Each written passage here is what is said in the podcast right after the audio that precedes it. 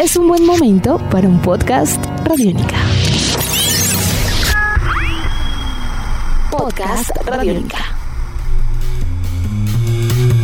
Amigos, bienvenidos a una nueva entrega de En Descarga Radiónica, este podcast en el cual hablamos de aquellos temas que nos apasionan, nos divierten, nos entretienen, como siempre desde hace ya un buen tiempo. Mi nombre es Diego Bolaños Estrada, arroba Bolaños Estrada, y me encanta hablar de, de videojuegos, de cómics, de manga, de anime, de tecnología, de series, de cine, con Iván Zamudio, arroba Iván Zamudio 9, arroba piloto.espacial.3000 en Instagram. Iván, ¿qué más? ¿Cómo va todo? ¿Bien, bien? Grandiosísimo e inigualable Diego Bolaños, como siempre es un placer estar acá con usted en Descarga Radiónica eh, eh, para este año 2021 de manera quincenal, donde estamos presentando diferentes contenidos a través de www.radionica.rocks, pero también a través de nuestra app Radiónica, donde ya llevamos media década, un lustro hablando Un lustro, sobre, dirían los, sobre todas estas cosas. ¿Qué más? ¿Cómo va todo?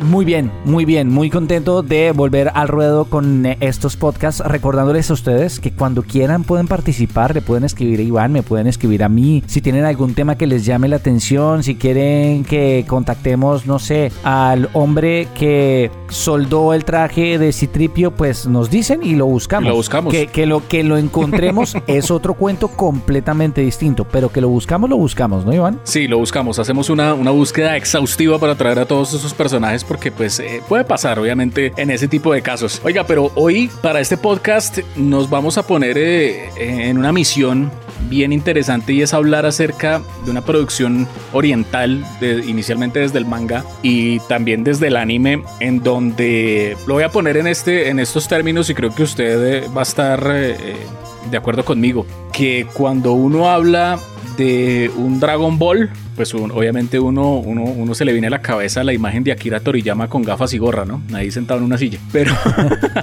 pero pues han habido otras producciones japonesas en el manga en el anime que han sido pues también gigantescas, grandiosas y que han sido fenómenos a nivel mundial. Es que hay fenómenos que son muy grandes, pero ¿sabe qué pasa? Mm, suele suceder que no todos se traducen tan fácilmente para Occidente, ¿no le parece? Sí. Hay cosas que, Sí, sí, sí. que para occidentales eurocéntricos mm, ya se pasan un poco. Digamos, por ejemplo, es lo que pasa con PES, con el videojuego de, de- de- de fútbol de Konami. Está hecho básicamente con una concepción estética muy asiática. Sí. Y yo no, yo no sé qué tanto usted haya jugado PES o no. A mí el juego me fascina, me encanta, me parece muy chévere. Pero yo, las celebraciones de los jugadores, cuando, cuando se ponen con las celebraciones locas, o cuando los jugadores fichan por un equipo, Sí. Iván, es muy divertido, porque es que la forma en que los japoneses celebran o posan para una foto es muy distinta. Entonces usted ver a, no sé, a Cristiano Ronaldo haciendo pose como para foto de, de colegial eh, japonés es, es muy chistosa, es muy chistoso.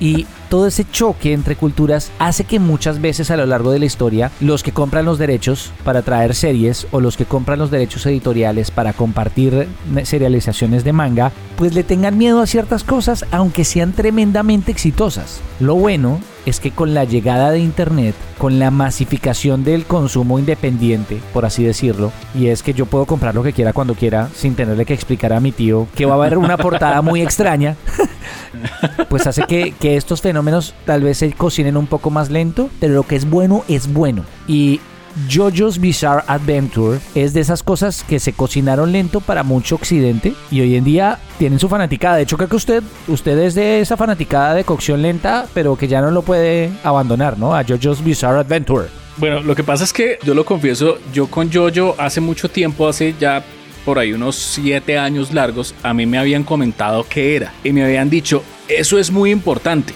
Así fue como me lo dijeron. Esto es una, es una producción que arrancó en el manga y que gracias al anime es muy importante. O sea, me dijeron, esto es al nivel de un Dragon Ball, al nivel de un, eh, de un Naruto, al nivel de... Es una cosa gigantesca. Y yo, ah, bueno, ok, chévere. no, o sea, sí, yo como que, bueno, listo. Pero siempre me había quedado como en la cabeza eh, el, el nombre de JoJo's Bizarre Adventure. Y debo confesarlo, gracias a mi esposa. Ella fue la que me vendió JoJo. Y el tema es que empecé a ver JoJo, empecé a conocer a JoJo's Bizarre Adventure y me di cuenta de que sí, en verdad es una, es una producción muy poderosa y muy grande. Lo que usted dice, pues es, es muy cierto. Digamos que el creador, la mente maestra de, de JoJo's Bizarre Adventure es un hombre que se llama Hirohiko Araki, que pues es un mangaka, yo creo que muy diferente como a todos los mangakas que uno se puede encontrar, eh, digamos, en el, en el, en el panorama general, ¿no? Uno se encuentra pues una Kira Toriyama que tiene su estilo, ¿no? O sea, uno se encuentra una Rumiko Takahashi que tiene su estilo pues con Ratma, con Inuyasha.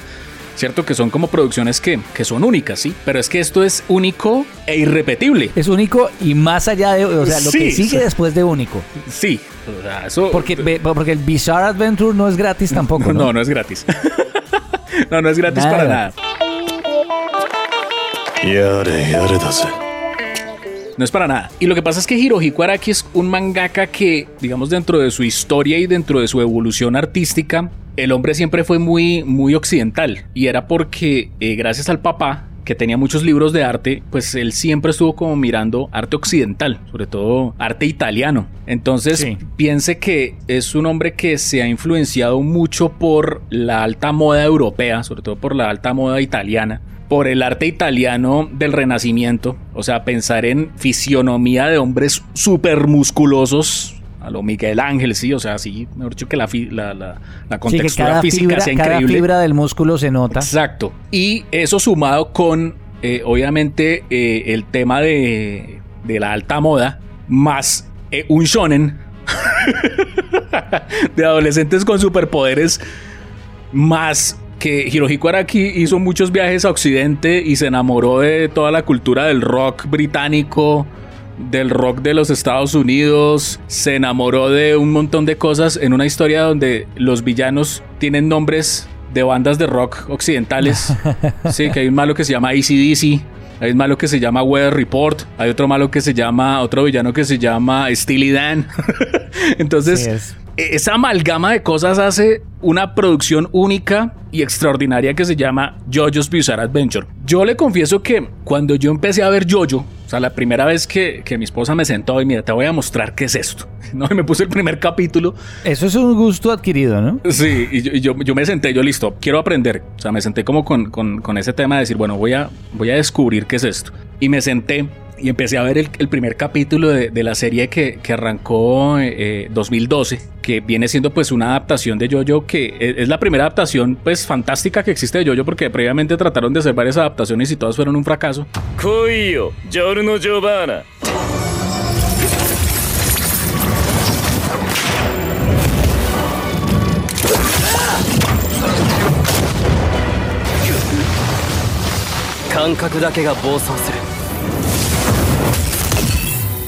Hasta que por fin pues eso cayó en las manos de David eh, Productions, que es un estudio de anime bien interesante que logró entender la locura que hay en la cabeza de Hirohiko aquí la y la genialidad. La esencia. Sí, la esencia de eso. Y fíjese que yo, yo empecé a ver eso y yo decía, oiga, esto es como una especie de Tom Sawyer. no, eso es como uno se sienta, uno empieza a ver como Tom Sawyer, o sea, uno empieza a ver como una historia de lo Tom Sawyer, como, como un drama de época eh, en algún momento de la historia. Entonces, esto es finales de, del siglo XIX en Inglaterra, con un drama familiar donde está la familia Joestar y donde aparece eh, el hijo adoptivo que es un personaje que se llama Dio Brando, entonces es como que Jonathan Joestar, que es el protagonista, empieza a crecer con su hermano putativo ahí y el, y el hermano ahí resulta que, que, es un cafre y quiere ah, robarse la ah, ah, plata de la familia. Para tratar de medio de, de, ubicarlos, imagínense la versión MC, que, que, el tratamiento que hizo el MCU de Loki Thor. Sí, eso, algo así. Básicamente, es, Una, es una buena representación. es una cosa así, pero entonces resulta que de un momento a otro, en en el afán de poder de ese medio hermano, que es Dio Brando y se llama Dio por Ronnie James Dio. O sea, calcule, calcule las referencias que hay ahí. Pero resulta que el hombre un día se pone una, una máscara de, de Mesoamérica, de vampiros aztecas. se la ponen por ahí una, una, excavación azteca que hicieron, encontraron una máscara que la estaba investigando el, papá de los Joestar, porque era arqueólogo, y él se la pone y se termina convirtiendo en un vampiro. Entonces, de un momento a otro, eso deja de ser un drama, un drama familiar y se convierte en una historia con vampiros y donde ese hombre que adquiere poderes y quería toda la fortuna ahora quiere el mundo. Entonces, el personaje que es el eh, Jojo, que es Jonathan Joestar, pues tiene que detenerlo. Y esto. Hay importante, hay importante pillarse eso, ¿no? Porque los nombres creo que son muy importantes. Creo que cuando uno primero llega a Jojo, Jojo's Bizarre Adventure, lo del Jojo es una cosa recurrente, no, no, no vamos a dar tampoco muchos spoilers al respecto, pero lo del JoJo también, como que todo tiene una razón de ser. Sí. Lo curioso, y lo ha explicado muy bien Iván, es que las influencias son tan de diferentes partes y amarradas, yo, yo no diría, a ver, son amarradas con la visión única de una persona, en donde se nota que, yo sé que suena chistoso, pero estamos hablando de un manga de autor. ¿No le parece, Iván? Estamos hablando de un manga que, que, está intrínsecamente. Claro, todos los mangas son famosos por los mangakas que los hacen. claramente. Claro. Pero pocos o de pronto solo los más exitosos se caracterizan por esta relación tan cercana entre lo que es la estética artística de su creador y la historia. Es decir, esto es algo que solo se le había podido ocurrir a este, a este, a este señor. Mezclar esos nombres, esas estéticas, esos poderes, esas pintas de las cuales ya, ya ha hablado Iván. Es algo que no, no es común, no es, no es mainstream. Yo diría que es, es muy, no es popular, ¿no? Es un poco difícil. Es un poco difícil, pero fíjese que a todo el mundo le gusta. O sea, eh, no, es que al final es, es único. Al final es único porque es una cosa que en todos los países alrededor del mundo ya yo ha llegado. Lo que pasa es que en, Asia es un fenómeno y es más, en, Asia existe el día de Jojo, ¿no? Entonces ese día todo el mundo sale a la calle disfrazado de personajes de Jojo. Y bueno, pasa de todo. O sea, es una cosa que es, es gigantesca. Hay un museo de Jojo en Japón. O sea, es, es una cosa que tiene ya unas connotaciones ya colosales, ¿no? Pero entonces el nombre, el nombre de Jojo es una cosa que yo no creo que tenga relación directa con eso, pero si hay una, hay una influencia obviamente occidental, muy seguramente tendrá que ver con algo alrededor de lo que hizo Stan Lee con los nombres de poner el nombre y apellido con la misma letra, ¿no? Peter Parker, Bruce Banner, eh, Matt Murdock, ¿no? Entonces aquí es Jojo. Entonces lo que pasa es que el primer Jojo es Jonathan Joester. Y, digo primer Jojo es porque esta cosa es como, como de cuenta, como contar la saga negocio de familia, pero con superpoderes y con todo lo que. Es una con tropicalización un poco excesiva del tema, pero se la recibo.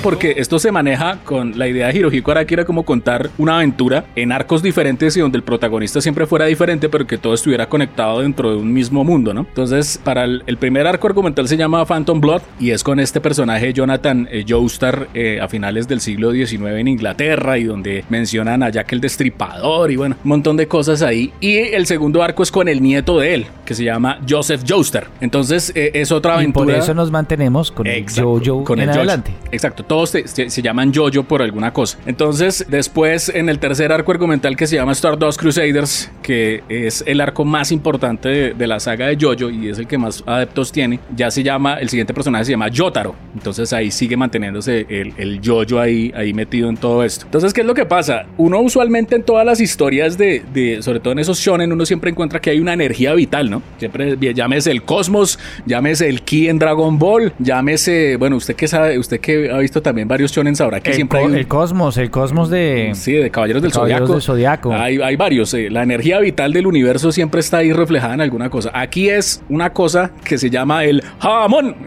se llama así, el jamón. no el de la nevera, pero se llama así, con H, jamón, jamón. Y el jamón viene siendo como una, haga cuenta, es como la energía de Superman. O sea, es una cosa que viene del sol y lo que hace la persona que aprende el jamón es concentrarla en su cuerpo. Entonces, como viene del sol y es energía solar, pues eso afecta a los vampiros. Entonces, con eso, con eso es, la energía, que eso mezclado obviamente con artes marciales y con un montón de cosas, pues empieza a tener ahí sentido para poder erradicar a los vampiros. Ese jamón viene siendo como la, el punto vital de, las, de los dos primeros arcos, pero digamos que hasta ahí pues era una historia que uno podía decir perfectamente, ok, es una historia más, no hay problema. Pero cuando llega el tema de, de Stardust Crusaders, que es el tercer arco, que es el más espectacular de Yoyo, que es con el tataranieto de, de, de Jonathan Joestar, que es Yotaro, se empieza a hablar de una cosa, de un concepto que se lo inventó Hirohiko Araki, que tiene que ver como con los guardianes espirituales desde la mitología japonesa, y es el tema de, de los stands que básicamente viene siendo que usted tiene como una energía espiritual, un guardián espíritu, que usted lo saca de su cuerpo y ese espíritu pelea por usted.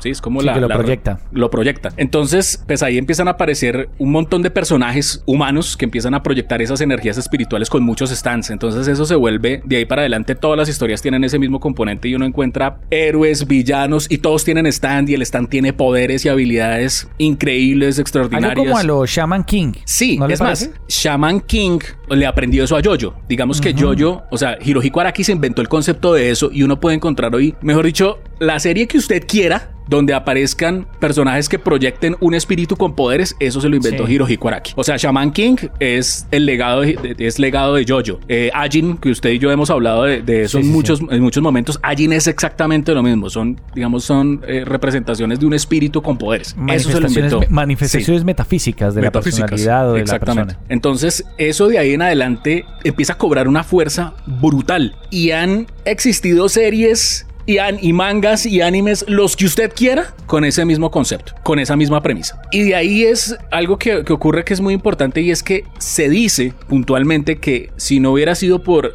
digamos que Hirohiko Araki hizo algo muy parecido a lo que hizo Akira Toriyama con Dragon Ball, ¿sí? Que para el caso de, de Occidente, cuando en Estados Unidos se descubre un Dragon Ball, Dragon Ball rompe la historia de eso y, hace como el surgimiento de una, de una nueva era de apasionados en Occidente por las producciones japonesas, que antes era como un poco más limitado, digamos que eso le abrió la puerta a un montón de cosas. Se dice que Hirohiko Araki con JoJo's Bizarre Adventure lo que hizo fue romper la historia del manga y del anime en dos, por un montón de cosas. Si usted se pone a mirar el anime o el manga después de Hirohiko Araki, todo empieza a tener algo heredado de JoJo. De por sí hay Sí, una alguno cosa- de los elementos, Sí, como sí, que se enfoca en uno de esos elementos que explotó porque son muchísimos. Son, son muchísimos, pero pues por de poner hecho, uno ca- que es- cada, una de, de estas, de estas sagas como que se enfoca en algún aspecto distinto de esa cosmogonía, de ese universo. Por esa misma razón es que la, la tercera fue la que, la que estalló de esta forma, porque encontró una que pegó mucho, pero era más enfocada en lo físico, hay otra enfocada en lo deportivo, hay como que, como que eso dictó muchas de las de los elementos que, que encontramos en, en muchos mangas exitosos modernos, ¿no? Entonces fíjese que, por ejemplo, Hirohiko Araki es un mangaka que es pionero en un montón de cosas porque, digamos, las onomatopeyas antes en el manga, pues sí habían. Se tenía como el concepto de la onomatopeya también presente como pues pasa en los, en los cómics de, de Occidente, ¿no? Sí, el pow, el punch, bueno, todas esas cosas. Digamos que existían onomatopeyas, pero digamos que Hirohiko Araki lo que hizo fue potenciarlas a otro nivel. Entonces uno por lo general en JoJo siempre ve que salen unos kanjis por ahí, por ahí moviéndose como con vida, ¿no? En las escenas como que tensionantes o ciertas cosas. Sí. Y ese tipo de onomatopeyas representan obviamente sonidos que vienen muy de la mano como de, de- de historias de suspenso y de misterio, porque a Hirohiko Araki le encantaba Alfred Hitchcock, ¿no? Entonces se van sumando más cosas a, a esta locura de historia. Y de ahí en adelante usted puede ver, no sé, uno llega y ve un capítulo de One Punch Man y uno de pronto ve a, a Saitama ahí y de pronto con unos kanjis así. Eso viene de JoJo. Uno, por ejemplo, ve, hay un personaje de Kill la que es una chica que se viste con gorra negra y gabán negro igual a Yotaro. Y eso es una referencia que muchos mangakas y muchos creativos de esa manera parecida le rinden tributo a Hirohiko Araki. Entonces eso está plagado de referencias, las que quiera. En todo lado, en muchas producciones viven haciendo referencias obviamente a JoJo's Bizarre Adventure y es una, de hecho eso es un legado que este señor le enseñó a contar historias de otra manera a los mangakas y a los creativos del anime.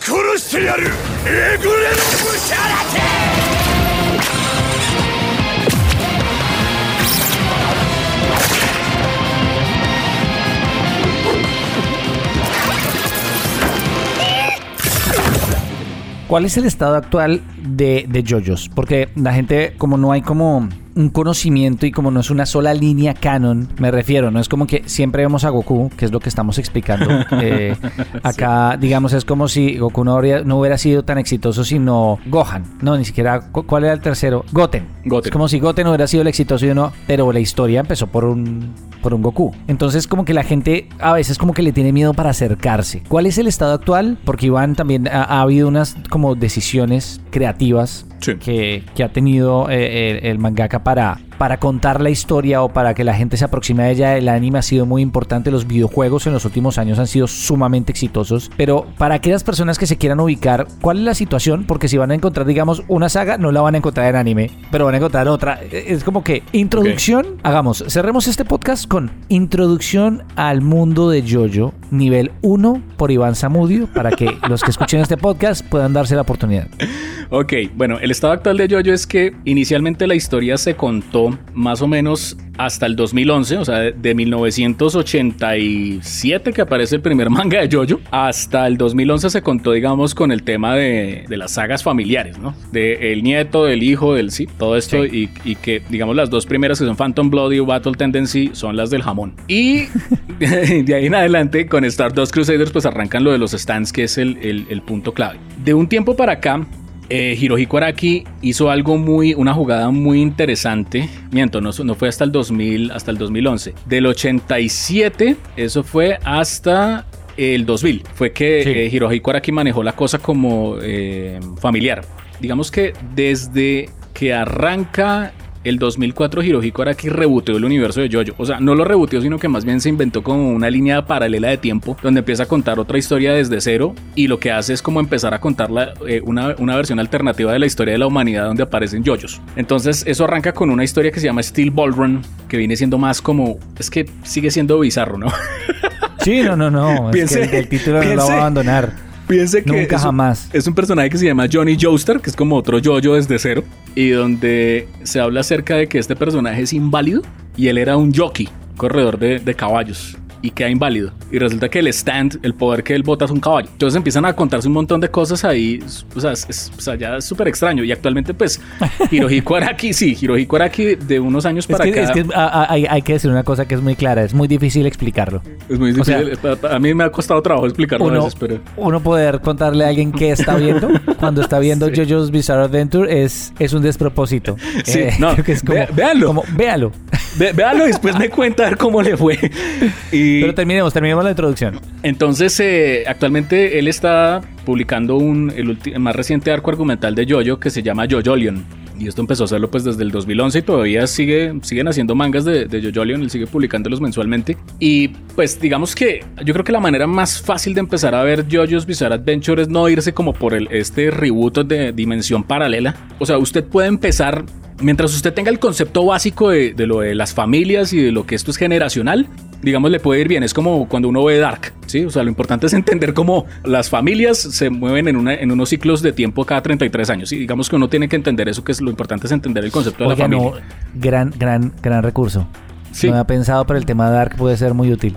Sí, sí, sí. Entonces, cada arco argumental es un protagonista y es una historia nueva. Y digamos que está conectada de cierta manera con la familiaridad, pero pues no hay problema si usted se empieza a ver Stardust Crusaders de una vez. Hágalo. No hay problema. Eh, pero tenga en cuenta que hay un árbol familiar que uno tiene que llegar como a, a entender bien. Yo personalmente digo, empiece desde el puro comienzo con Phantom Blood o si no arranque con Stardust Crusaders y después devuélvase a Phantom Blood porque no, no habría ningún problema. Phantom Blood, arranquen por el principio. Sí, pues yo empecé con el comienzo y a mí me gustó. A mí personalmente Sí. me, me gustó todo lo del tema de Tom Sawyer con vampiros. pero, pero obviamente, pues ahí con, con Stardust Crusaders, digamos que es como el, el, el- el punto, el punto más, más importante creativo de, de Hirohiko Araki. Digamos que hay, hay muchas cosas ahí que, que vale la pena revisar y es que digamos, de, después de Stardust Crusaders, hay otra historia que a mí me parece que es fascinante, porque es que uno siempre, lo que usted decía hace un momento es, está muy bien, ¿no? El, primer arco es como una historia contra vampiros, el segundo es eh, contra un vampiro, el segundo es contra unos vampiros, porque es como la, los hombres del pilar vienen siendo como los, eh, se dice que hay más máscaras de esas y se, la se las empiezan a poner más, más hombres que quieren crear como una, una comunidad de vampiros. Diamond is Unbreakable es como un, Hirohiko Araki decía que era como una especie de, de un juego de mesa donde usted va a ir lanzando los dados para ir avanzando por casillas en un viaje por toda Europa e incluso Hirohiko Araki ahí hace como una especie de como una especie de recorrido turístico por Europa y por Mesopotamia y por y hasta llegar al Cairo en Egipto donde hay que detener a, a, a- Dio que, que lo reviven y para lo que viene siendo el, el cuarto arco, digamos que con el, ya con el quinto y el sexto empiezan a cambiar como historias ya más concretas que de pronto empiezan a tener como otras continuidades por otro lado. Y a mí personalmente Diamond is Unbreakable me parece sensacional.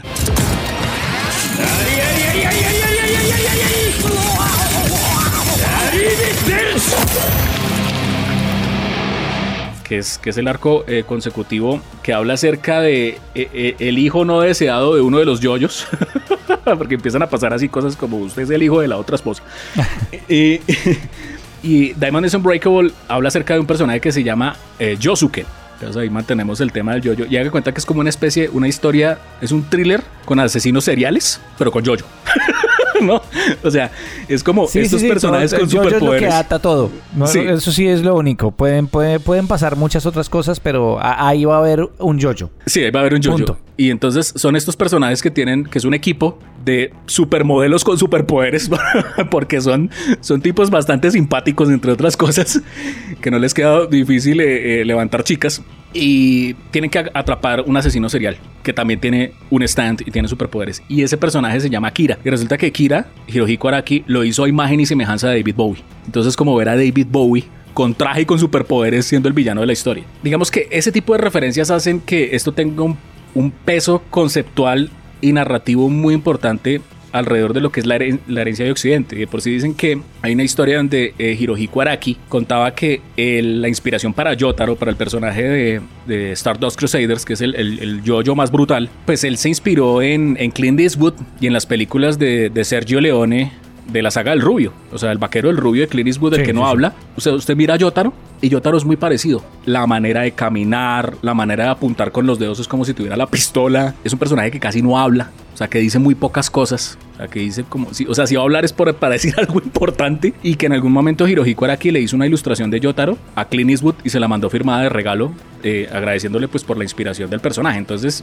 si uno se da cuenta es, es una cosa que tiene un estudio desde lo artístico, desde lo cultural a muchos niveles para presentar una historia que es realmente extraordinaria, extraordinaria de comienzo a fin. Y lo que usted dice es verdad, o sea, aquí nos podemos pasar, podemos hacernos una, una serie de podcast entero hablando de Jojo Bizarre Adventure, pero el tema es que en verdad es darnos cuenta que es una cosa que es muy poderosa y muy grande desde Japón, es una producción cultural que es, que es, que eso es un imperio, mejor dicho. O sea, Jojo es una cosa gigantesca, extraordinaria y única en su estilo, pero lo único que hay que hacer es sentarse, si a usted le llama la atención todas las cosas que hemos dicho, por más raras que parezcan, siéntese y véalo. Sobre todo, ¿por qué? Porque actualmente, pues era una serie que para los conocidos, obviamente, fanáticos de, la animación japonesa, pues estaba disponible en Crunchyroll. Pero eh, a partir de este año, desde hace unos meses, marzo aproximadamente, pues esto lo empezaron a, a subir a Netflix. Y es más, eh, en este momento ya van a estar dos Crusaders y muy seguramente van a eh, progresivamente cada mes van a estar subiendo cada uno de los arcos de JoJo del anime. Y digamos que es una buena ventana para empezar a verlo. Y fuera de eso, está la serie y está el spin-off, ¿no? que hay un personaje en Diamond is Unbreakable que es a imagen y semejanza de Hirohiko Araki. Digamos que Hirohiko Araki como mangaka, él dijo, oiga, yo me quiero poner también en la historia y creó un personaje que se llama Rohan, que es muy importante. Y Rohan es un mangaka y también tiene stands y bota poderes y utiliza una pluma y bueno, utiliza un montón de cosas. Y y ahí mismo en, la plataforma pues también subieron el, spin-off de, Rohan que se llama Kishibe no Rohan. Entonces, eh, no vayan a ver los, los animes viejos de Jojo porque eso, todo eso es un despropósito, todo eso es un dolor de cabeza. Eh, son, son, animaciones que fueron muy complicadas. Venga, venga, venga. ¿Usted sí la película? ¿La live action? No, pero sí me han contado de muy buena fuente. que, que, no es tan buena, que es, es de, de, Diamond is Unbreakable. Que, que además, además, siguiendo la tradición de Araki, se grabó en Europa, se grabó en, en, España. Entonces eso hay que darse la oportunidad, sobre todo que Jojo Bizarre Adventure, sobre todo para Occidente, se empezó a volver mucho más poderoso desde que en 2012, o sea, hace nada, hace 8 años, un poco más de 8 años, pues empezó a conocer en, en Occidente. Entonces es darse la oportunidad de, de ver algo muy diferente que es un fenómeno a nivel mundial. Así de sencillo. Es otra estética. Es conocer otra, estética, otra forma de ver el mundo, es aproximarse desde un punto de vista cultural completamente distinto. Es sumamente bizarro, pero es sumamente divertido y vale la pena. Así que pues este podcast esperamos que les haya como abierto un poco la curiosidad, no hayamos quemado demasiado eh, los argumentos de la serie y el manga si tienen ganas. Además recordar que Araki es uno de los ilustradores más respetados, queridos y admirados de Japón. Ha colaborado con infinidad de marcas, con infinidad de organizaciones, eh, no solo en la moda, sino además con instituciones. Es, es un hombre muy importante porque a nivel artístico, estético, es una institución también. Así que dense la oportunidad y nos cuentan cómo les va, ¿no, Iván? Que nos cuenten. Sí, pues que nos cuenten a ver cómo les va con, con JoJo's Bizarre Adventure. Yo personalmente me pasó algo muy similar a, a cuando en algún momento usted y yo hicimos un podcast eh, sobre Sutomo Nihei hablando de Knights of Sidonia. Yo vi, yo vi el anime y luego de haber encontrado que en el libro de mil cómics que hay que leer antes de morir de Paul Gravet aparecía JoJo's Bizarre Adventure, dije, esto hay que comprarlo y me empecé a leer el manga. Así que desen la oportunidad y sobre todo recuerden algo muy importante. Yare Yare Dase. Recuerden que en Descarga Radiónica para este año 2021 es un podcast que llega de manera quincenal, así que cada 15 días ustedes van a poder disfrutar de las aventuras bizarras de Diego Bolaños y de Iván Zamudio. Eh, en todo esto conocido como en Descarga Radiónica, pero aparte de eso, todos los martes, que son martes de podcast, ustedes van a poder disfrutar de otras series creadas por el equipo de Radiónica, podcast tan importantes como Rock and Roll Radio. Todo esto y mucho más a través de www.radionica.rocks y también a través de nuestra app Radiónica. Nuestros podcasts están en radionica.rocks, en iTunes, en RTVC Play y en nuestra app Radiónica para Android y iPhone. Podcast Radiónica.